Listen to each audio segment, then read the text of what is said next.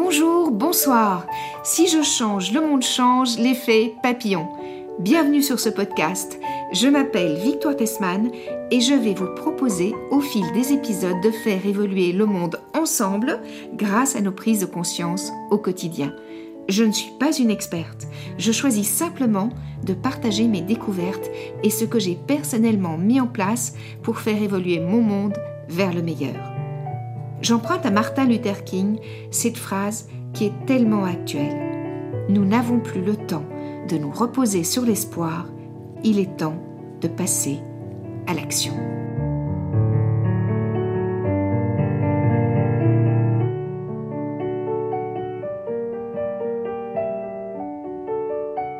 Bonjour Margot, bienvenue sur Si je change, le monde change, l'effet papillon.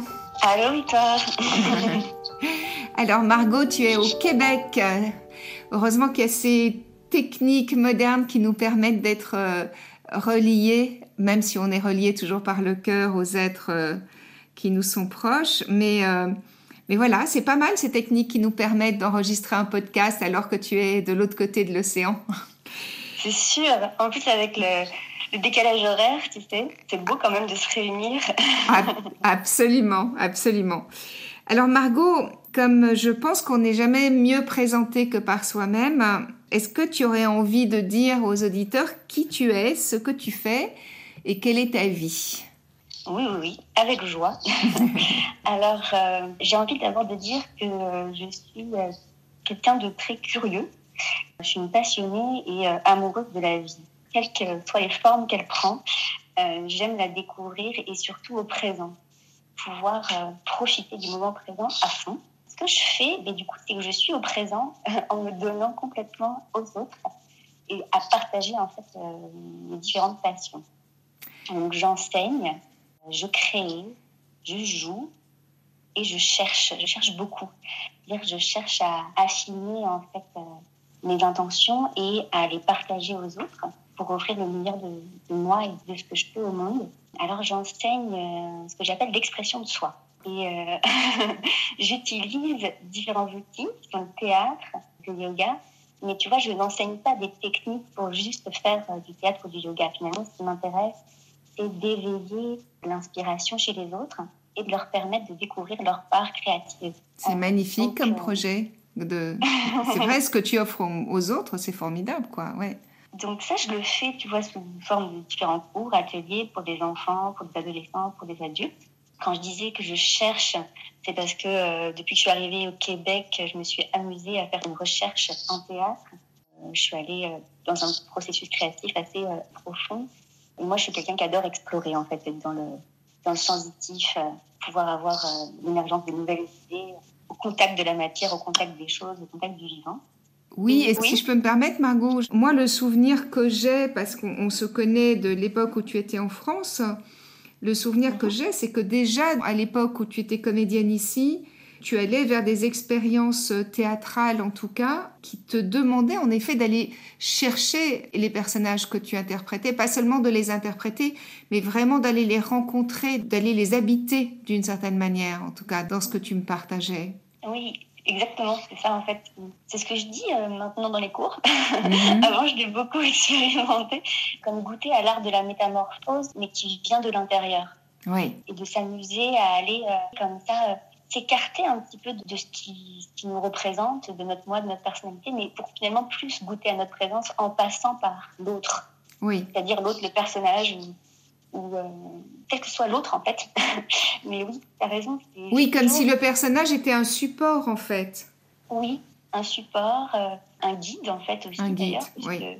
Un appui de jeu, un appui de rencontre avec soi ou euh, de découverte.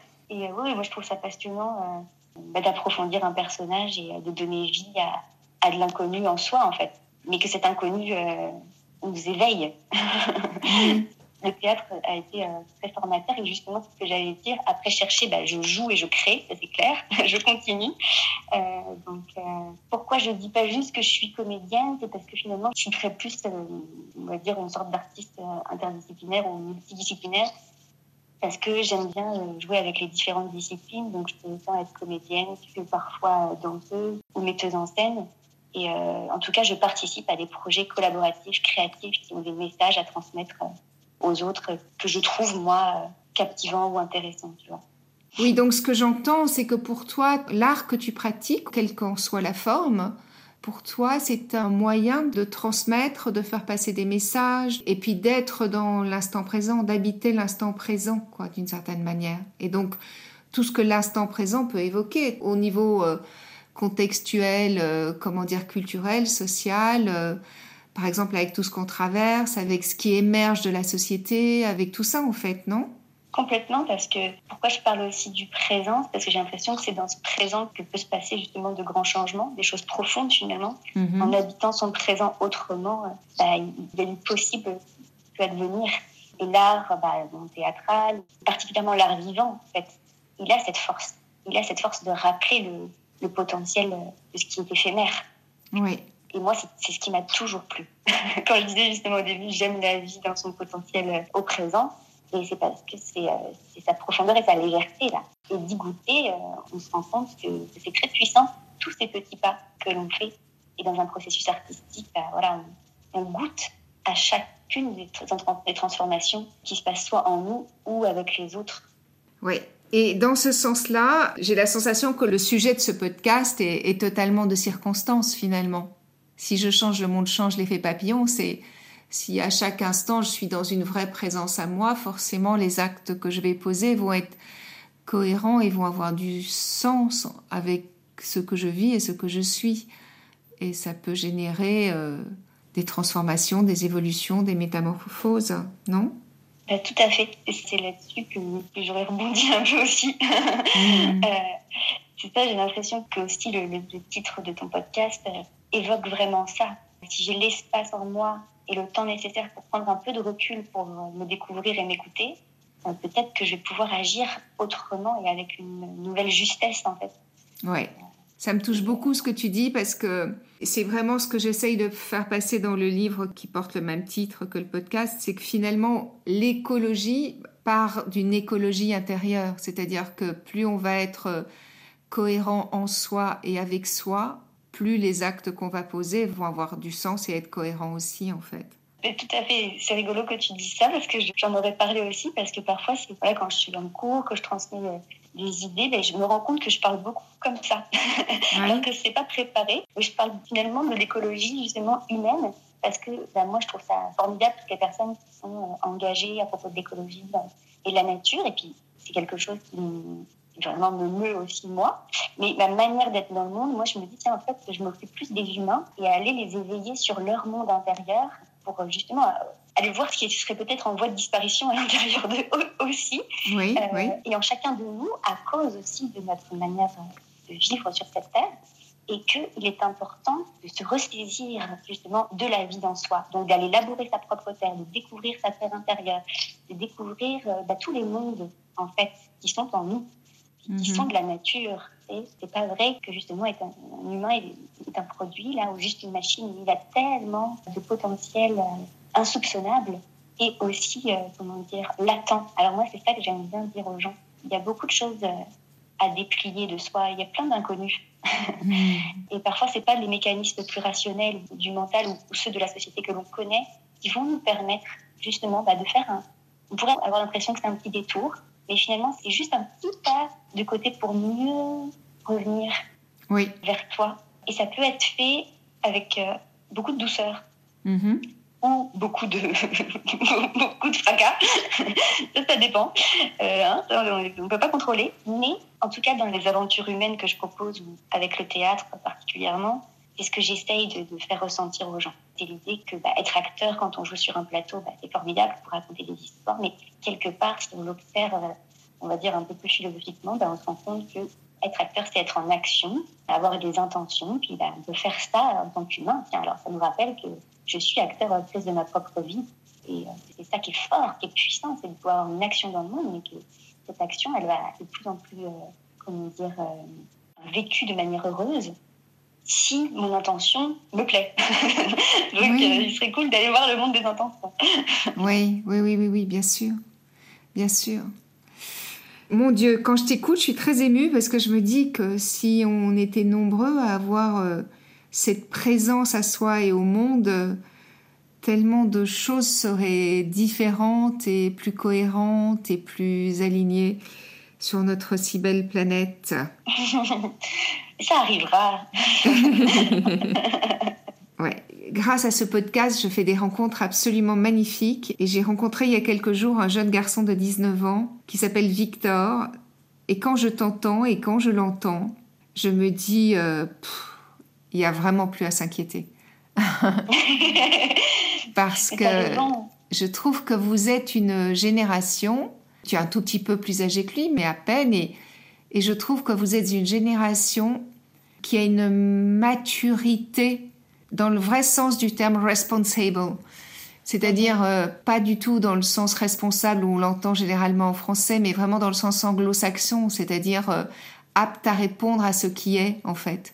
Je trouve que vous êtes une génération qui écoute, qui regarde et qui pose des actes dans le sens où elle a envie de faire évoluer le monde, quoi. Et je trouve qu'il y a beaucoup de jeunes gens et de jeunes filles hyper engagés et qui ont des idées magnifiques, qui posent des actes incroyables. Je trouve ça très émouvant. Et tu as raison, moi je le, tu vois, je le vois beaucoup euh, avec les enfants.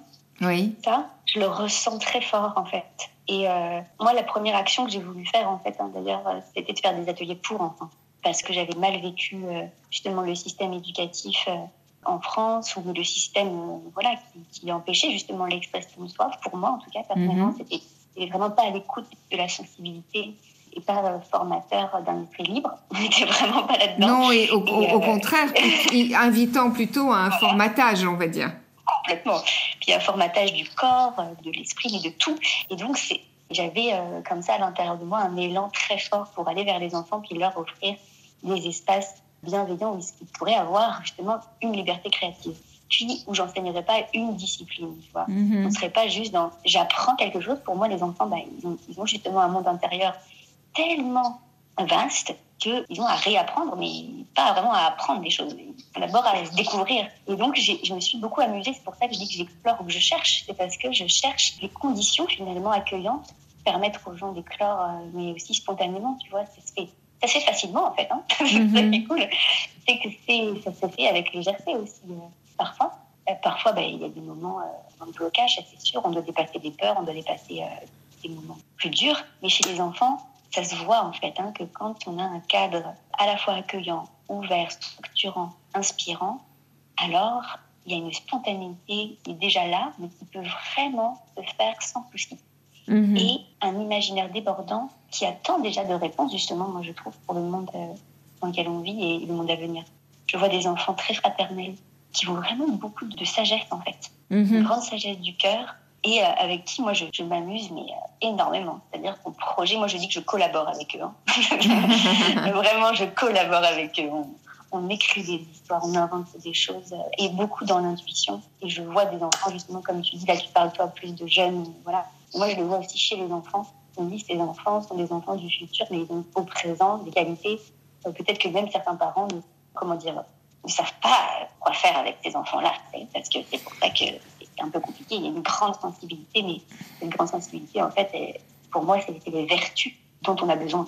Oui, oui, oui. Et merci de dire ça, Margot, parce que c'est vrai que moi, en tant que psy, j'observe vraiment euh, qu'il y a beaucoup de jeunes et d'enfants dits hypersensibles et que souvent c'est étonnant comme c'est vécu finalement comme une tare et non mhm. pas comme un véritable cadeau. Alors bien sûr que l'hypersensibilité, ça peut être douloureux aussi à vivre, mais, mais quand on arrive à trouver le chemin qui permet d'utiliser, d'accueillir son hypersensibilité pour en faire un atout, ça devient absolument magnifique en fait. Et, et c'est vrai que souvent les, parents, les enseignants euh, vivent ça plus comme, oui c'est ça, le mot c'est une tare un défaut, un problème, plutôt qu'un merveilleux cadeau, j'ai envie de dire. Cadeau, oui, oui, Ça, ils sont déboussolés. Je, moi, je les vois, les parents, parfois, peuvent être déboussolés, perdus par rapport à ça, à se dire, mais ça rentre pas dans les cas, ça rentre pas dans le système.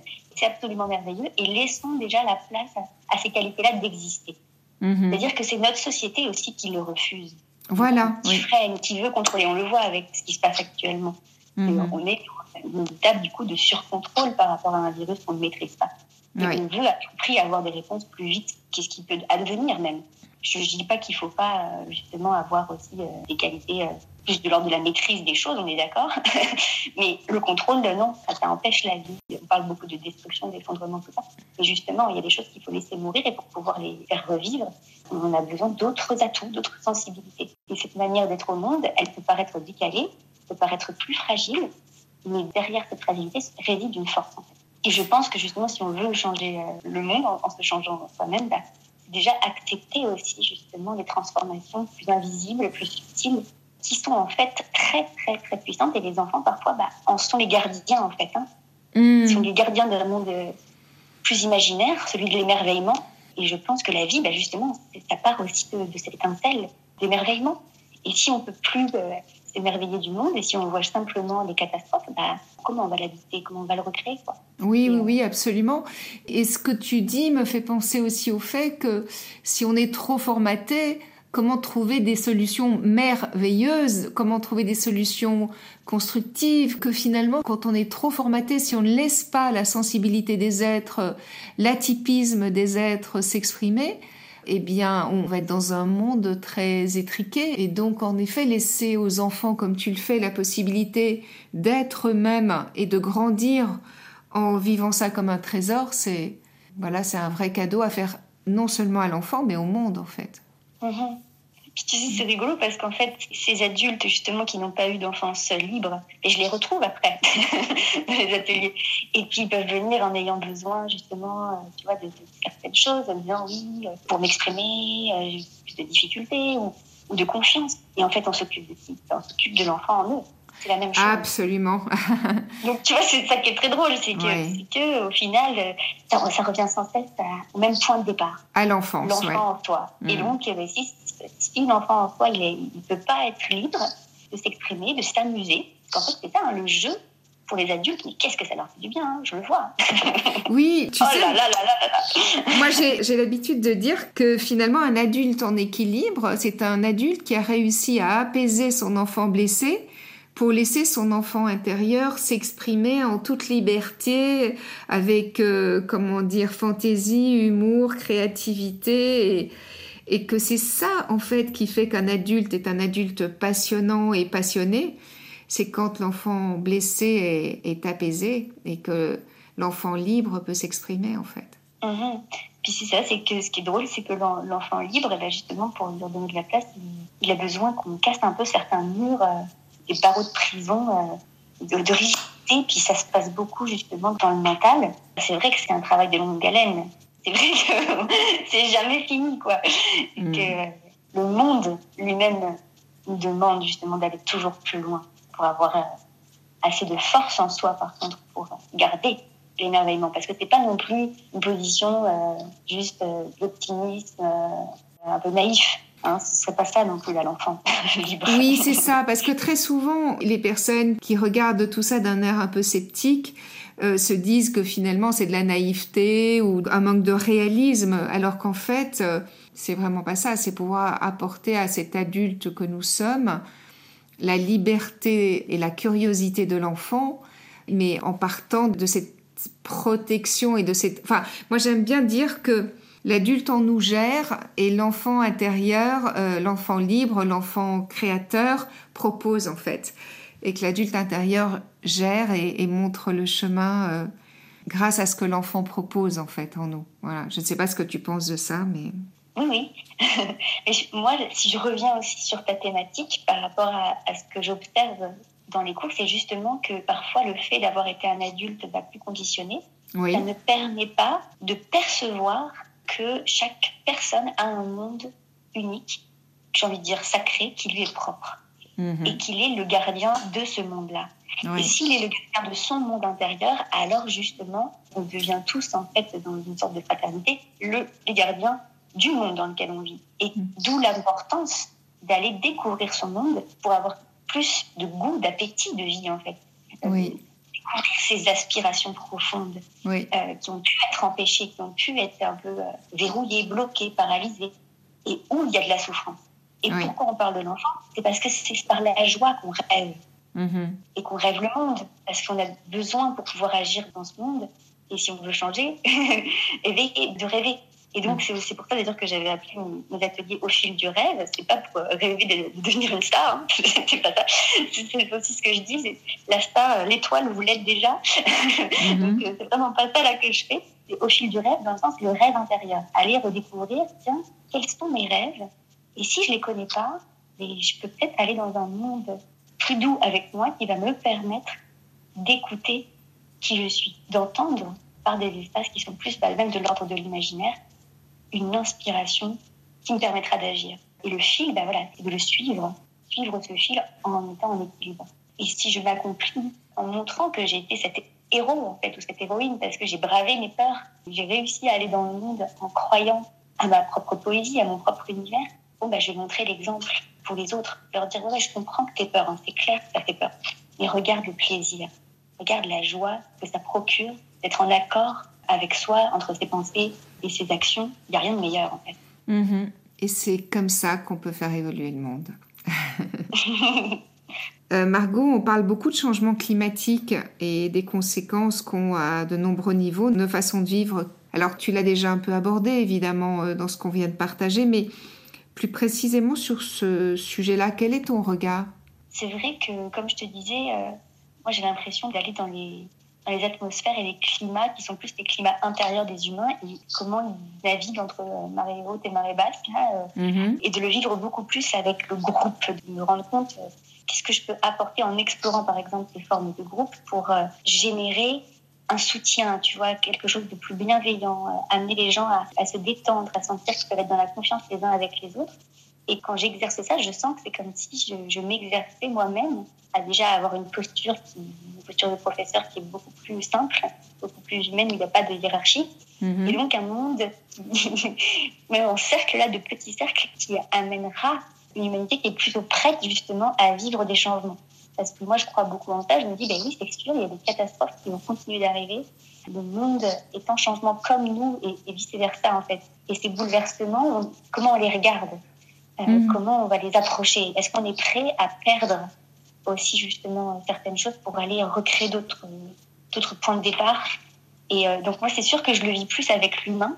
Mhm. Euh, c'est plus quand moi, je me retrouve moi-même dans des espaces de quiétude, où je vais dans la nature avec des amis, que je me rends toujours compte à quel point la nature est si indispensable et que je me sens très triste ou malheureuse de voir toute la disparition des animaux, tous les, tous les changements euh, quand je dis que je suis triste, oui, si je trouve que ça se passe en moi, quoi. Tu vois, parfois j'ai l'impression que je le vis à l'intérieur, oui. euh, ces effondrements-là. Et donc, comme c'est bouleversant, ben, je trouve que ça demande encore plus de sagesse et ça permet d'ouvrir le regard sur ce qui est essentiel. Et donc, c'est sûr que j'ai envie de pouvoir participer avec tous les humains qui se sentent euh, touchés par ça, quoi, par la défense des animaux, euh, le monde marin, par exemple. Mm. Ce que tu partages là me parle beaucoup et ça me fait beaucoup penser, tu sais, au peuple premier et, finalement à l'animisme parce que les peuples premiers, ils ne se sentent pas supérieurs à un règne ou à un autre règne. Ils savent qu'ils font partie d'un écosystème qui sur cette mhm. planète et, et pour eux, euh, tout a la même valeur et tout est aussi important d'une certaine manière pour eux, quand on fait mal à la Terre, on leur fait mal à eux et on fait mal à l'ensemble finalement. Et je pense que malheureusement, nos sociétés modernes se sont beaucoup coupées de cette conscience-là et qu'on a beaucoup à réapprendre de la sagesse des peuples premiers. Oui, tout à fait. C'est ça aussi parfois que, j'explique ou que je, dis euh, dans les cours, c'est le fait que par le monde poétique ou imaginaire, on peut plus facilement sentir justement les différents mondes en soi. Le règne végétal, minéral, animal, humain, divin, sacré, voilà. Et que ça, on peut, euh, si on l'apprivoise, et on revient encore au début de la conversation avec à propos de la sensibilité. Oui. Mais en fait, c'est cette sensibilité qui permet aussi de faire émerger une parole consciente et nouvelle dont moi je pense que le monde a besoin. Tu vois, je, suis d'accord avec les scientifiques, j'aime entendre euh, leur version, leur lecture du monde, je la trouve importante. Mais vraiment, je t'avoue que ça fait vraiment depuis longtemps que j'en ai marre qu'on veuille toujours expliquer le monde seulement par ce prisme-là ou le valider par là. Moi, j'aime la parole poétique, j'aime la parole créatrice et même la parole qui serait euh, purement imaginative et j'ai envie de lui donner du poids parce que je pense que c'est aussi ce dont euh, manque le monde, vraiment. oui. de ça aussi. Mais en ce qui me concerne, je pense que le véritable scientifique est un artiste, un poète, un chercheur en fait, et qu'il sait qu'il ne détient aucune vérité. Puisqu'il cherche aussi. Voilà. Malheureusement, le mot, le terme, euh, je pense, a, été euh, détourné de sa signification première en fait. Parce que le scientifique est pour moi d'abord et avant tout un chercheur.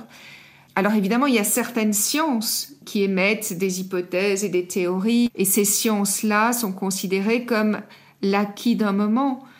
Mais les chercheurs, les scientifiques dans le sens chercheur, font bouger les lignes encore et toujours. Et je pense que c'est aussi la dualité de notre monde qui, d'une certaine manière, empêche les scientifiques chercheurs de proposer au monde des visions à chaque fois différentes et en mouvement de la vie et du vivant, en fait. Mais tout à fait, mais c'est vrai que bah, je t'en parle parce que c'était un peu comme peut-être une sorte de frustration euh, des dernières années. Oui, oui, Quand oui, j'étais enfant et que j'observais le monde, je pouvais être d'accord avec eux, mais c'est comme si je trouvais qu'il y avait un peu un déséquilibre dans le langage entre euh, oui, oui. le prédominant et validé, la parole unique, qu'on euh, veut valider toujours, qui est celle du rationalisme en fait quand même, et, d'autres paroles qui sont plus négligées. Et, et c'est pas pour dire qu'il y en a une qui est plus importante, mais je pense que ça ferait du bien à tout le monde de reconsidérer en fait le fait que voilà chaque parole, chaque langage est une tentative, en fait, justement, d'exprimer le monde depuis sa propre vision. Et qu'en fait, on est tous en train de vouloir chercher à parler du mystère. Mais on est toujours euh, en chemin. Et à partir du moment où on est des experts de tout, et ben, moi, je pense qu'en fait, on n'est plus vivant du tout. Et être en vie, c'est être en quête, donc euh, être à la recherche des réponses qu'on peut. Et puis, par moment, bah, avoir des langages qui peuvent être symboliques, oui, ça fait du bien. Des langages poétiques, oui, ça fait du bien à l'âme, au cœur. Et ça aide vraiment. C'est un soutien chaleureux. oui, oui. Oh là là, mon Dieu, comme ça fait du bien de converser avec toi, Margot. tu utilisais le mot âme. Moi, j'aime bien ce mot-là aussi. Euh, j'aime bien aussi le mot essence profonde. J'aime bien aussi. Euh, Enfin voilà, parler de ce que nous sommes euh, au-delà de la forme, quoi, d'une certaine manière. J'étais un peu distraite par Fogo qui s'est levé et qui s'est ébroué. quand aussi je parle de ça ou de l'âme des choses, c'est pour aussi revenir d'ailleurs à ton sujet quand tu parles de, bah, l'effet papillon. Oui. Euh, de cette euh, métamorphose en fait sans cesse bah, là que justement les animaux, là, ou les insectes, bah, ils nous donnent l'exemple hein, de l'éphémère, de la trace que le papillon peut, créer et l'effet pourtant si léger et puissant qu'il pourrait créer par écho sur chacun de nous. Et c'est vrai que nous, on aurait tendance, bah, par moments, voilà, quand on vit des choses absolument dramatiques, des effondrements, des situations terribles, mais c'est toujours pareil, quelle histoire on se raconte? Comment on fait pour survivre dans ce monde quand tout à coup nos mondes s'effondrent, nos mondes changent? Et en fait, on peut-être envie et besoin de changer, mais comment on va faire justement pour s'inventer de nouvelles histoires, pour recréer les mondes qu'on a envie de vivre. Et on a peur. On a peur du changement.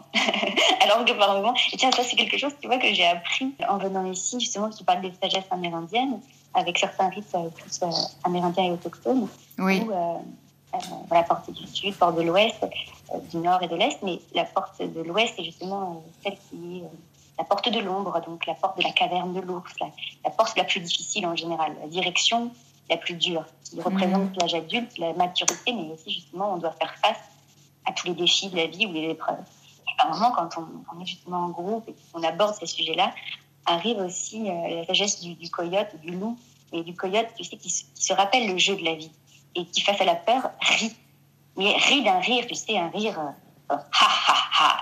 Oui, oui. J'ai pas peur, tu vois. Oui. je, je, ris de toi parce que je te vois en face ombre, je te vois en face catastrophe. Et quelque part, je prends ta force. Parce que je décide justement de vivre, je, prends ta force et, et, je cherche cette force en moi de dépassement. Et je trouve que ben, ce qu'on vit, euh, c'est aussi ça, on va avoir à trouver l'art et la manière de se dépasser en tant qu'humanité. Absolument, absolument. Margot, en général, à, la fin de cette conversation, je propose un questionnaire de Proust. Est-ce que tu es d'accord? Bien sûr que je suis d'accord. Alors, tu viens de parler de l'ours et du loup, et, moi, je voudrais te demander si tu étais un animal. Quel animal serais-tu? Euh, Je vois, je serais plus un dauphin. un dauphin J'adore les cétacés, donc mon Dieu, comme je te comprends. Tu as envie de nous dire pourquoi tu serais un dauphin? Bah, Tu vois, ça résume bien. C'est pour le jeu, la joie, le fait d'être en groupe et de s'amuser dans l'eau. Là, ça me plaît beaucoup. Leur vivacité. Oui. Puis, puis parce que c'est comme tu dis, c'est des êtres, des cétacés qui, bah, que je trouve, c'est des êtres à la fois peut-être des premiers temps de la vie sur Terre et puis du futur. Oui. Et tu sais que dans les légendes indiennes, on dit que le, dauphin est le rêve de l'homme, c'est-à-dire euh, il est ce que l'homme euh, voudrait être ou pourrait être, c'est-à-dire que c'est celui qui est au-delà de l'homme, d'une certaine manière. Ben voilà, exactement. C'est un guide depuis toujours, le dauphin. Mhm. Et si tu étais un arbre, Margot? Alors un arbre, tu vois, ce qui me vient, c'est un chêne. Oui. J'aime bien, euh, j'aime bien son écorce, j'aime bien ses feuilles, et puis j'aime bien, il est robuste. On s'y sent bien, c'est chaleureux, un peu comme un, comme un grand-père. un papy qui raconte des histoires. Ah, c'est super, c'est joli comme image. Et si tu étais une fleur ou un autre végétal Donc pas un arbre, mais un autre végétal euh, Si j'étais une fleur, je serais une rose. Mm. Et ça, tu vois, c'est très actuel j'ai travaillé sur la relation euh, au féminin, puis justement j'ai travaillé donc avec euh, des, matières organiques sur scène, avec de l'argile et des fleurs. C'était plus un, théâtre performatif mais rituel, tu vois, oui. pour honorer le féminin. Et entre autres, hein, mais pas que, il y avait aussi vraiment parler plutôt avec le langage du corps physique et donc le, rapport à la matière et aux végétaux. Donc j'ai travaillé avec des roses et j'ai trouvé que c'était absolument magnifique les roses pour euh, cette femme que je deviens. C'est vraiment enseignante dans leur odeur, dans leur pétales, dans leur euh, ouverture, quoi. D'accord. Et dans leurs épines et dans leurs épines aussi, justement. Oui, c'est pour ça que je euh, relève. se tenir, tu vois, se dresser en tant que, en tant que femme. Oui. Se, défendre aussi, on est attaqué, hein, on n'attaque pas avant. oui, oui. oui. Si tu étais un minéral, Margot? Alors, je serais une émeraude. D'accord. Oui. J'aime bien le verre, son éclat, la force des pierres. D'accord. Toute petite. Et alors, si après une vie bien remplie, tu décidais de te réincarner sur cette planète, comment serait le monde que tu découvrirais? Qui serais-tu et que ferais-tu? J'ai envie de dire, euh, j'aimerais bien que ce monde euh, dans lequel j'arriverais, je me réincarnerais, soit un, monde plus calme, mm-hmm plus de silence. Tu vois, c'est rigolo quand je te parle, je vois euh, du blanc. C'est marrant, c'est peut-être à cause du Québec et la neige, mais quelque chose, oui, de plus euh, serein. J'aimerais pouvoir voir des êtres qui sont en joie, mais euh, dans une qualité profonde de recueillement. Ça me ferait plaisir d'arriver avec. là, je me vois avec une sorte de cape, de longue cape qui me permettrait d'être un peu suspendue, mais en même temps d'atterrir aussi sur cette terre-là. Et un peu moins d'agitation, un peu moins de, de prise de tête. un peu plus d'apaisement et de conscience, un peu plus d'apaisement, de conscience. Ça, ça, me ferait vraiment, vraiment plaisir. Puisque ce que j'y ferais, ben, je continuerais à m'amuser, à profiter d'aimer, euh, d'aimer les gens autour de moi, de recevoir l'amour d'eux, puis euh, de faire des beaux projets, en fait. Moi, ce qui me plaît le plus, c'est de, de, communier les uns avec les autres. Euh, mm-hmm. Quand je vois des gens être en communion les uns avec les autres ou quand j'y participe. Oui, oui. Être en joie. Mm. Bon, eh ben, merci Margot pour cette jolie vision du monde que tu nous offres. Et est-ce que tu as une actualité spécifique dont tu aurais envie de nous parler pour terminer ce podcast? Oui, ben écoute, euh, du coup là j'ai joué dans, un court métrage qui est vraiment intéressant qui s'appelle Mélodie de David Cazal et ça sort bientôt et c'est dans les festivals en ce moment. Euh, ça tourne en fait. Oui. Ce, ce film a sa vie. Moi aussi, dans mes enseignements, bah, tu vois, c'est les conditions actuelles, mais ça me fait plus travailler à offrir des cours, en fait, euh, même par vidéo. Euh, oui, quand tu dis conditions actuelles, c'est à cause de ce fameux confinement, voilà, que vous vivez aussi au Québec, oui Exactement. Là, justement, j'ai eu la chance d'être engagée aussi pour faire un, cours pour les enfants, euh, yoga, compte. Mais tu vois, je suis heureuse de le faire sur cette voie-là aussi parce que je me rends compte que ça va être plus, plus ouvert en fait au monde. Tu sais, quand on fait les choses avec les gens sur place, bah, c'est extraordinaire. Mais en fait, là, je me dis, bah, tiens, en France, il y a des gens qui vont pouvoir euh, assister aux cours et tout ça. Donc, euh, je suis contente en fait d'ouvrir aussi mes perspectives, de me remettre en question, puis de changer euh, aussi d'autres habitudes, même si j'adore le présentiel. Donc, donc voilà, je vais avoir des cours en ligne qui vont être disponibles. Et moi, je vais aller m'amuser à plus écrire. J'ai un projet d'écriture en ce moment. Bon, eh bien, introspective. Tu reviendras peut-être dans quelques temps nous en parler et puis on, prolongera cette euh, conversation sur d'autres sujets que tu aurais peut-être envie d'approfondir ou d'évoquer. Qu'en penses-tu? Tout à fait. Ben, merci infiniment, Margot, d'avoir euh, répondu euh, à ma proposition, à mon invitation, toi qui es au Québec. Et à très bientôt et prends bien soin de toi. Merci, Victoire. toi aussi, prends bien soin de toi.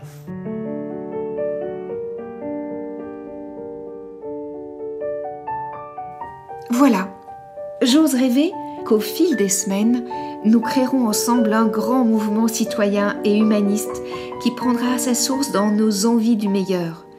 Je compte sur vous pour m'envoyer des infos que je partagerai sur ce qui se fait près de chez vous, sur ce que vous avez mis en acte vous-même, sur ce que vous avez découvert et qui vous démontre que tout est possible. Si vous lisez mon livre, Si je change, le monde change, l'effet papillon, illustré par Laurie Neuis Barboteau, vous découvrirez que ce mouvement de conscience mondiale est présent partout et qu'il ne tient qu'à nous de l'inclure dans notre quotidien. Le changement ne viendra pas de nos dirigeants ou de nos politiques, en tout cas pas pour l'instant. Le changement et le respect de la vie ne peut venir que de nous, de toi, de moi, de nous. Merci d'avoir écouté cet épisode. J'attends vos commentaires et vos propositions avec impatience.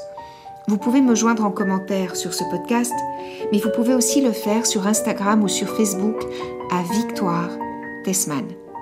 Si vous avez aimé ce podcast, je vous invite à cliquer sur 5 étoiles sur votre plateforme de podcast favorite. À très bientôt sur Si je change, le monde change, l'effet papillon.